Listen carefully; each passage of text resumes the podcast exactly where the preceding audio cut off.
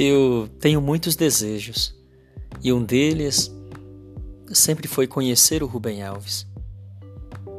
Tenho muitos livros dele, já li todos, né, que tive a oportunidade de conhecer, mas o meu desejo mesmo era ter conhecido o Rubem Alves, escutado dos seus lábios as suas crônicas, seus contos, suas histórias, enfim, é um pouco sobre isso que eu gostaria de compartilhar com você.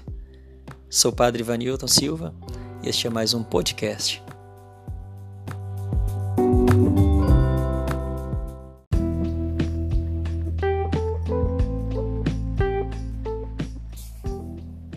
Um dos meus sonhos era conhecer o Rubem Alves.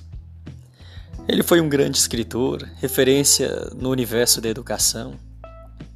Eu desejei muito poder ouvir dos seus lábios as suas histórias, seus contos, as suas crônicas. Eu desejei muito ouvi-lo falar sobre os ipês, sobre as flores, os jardins, sobre a vida sobre Deus.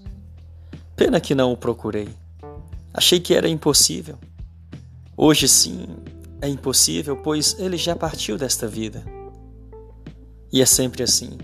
A gente não acredita muito, a gente não acredita que é possível e acaba deixando muitas possibilidades passarem sem tomar qualquer atitude. A gente só percebe as possibilidades depois que elas já não existem mais. É uma pena, é uma pena.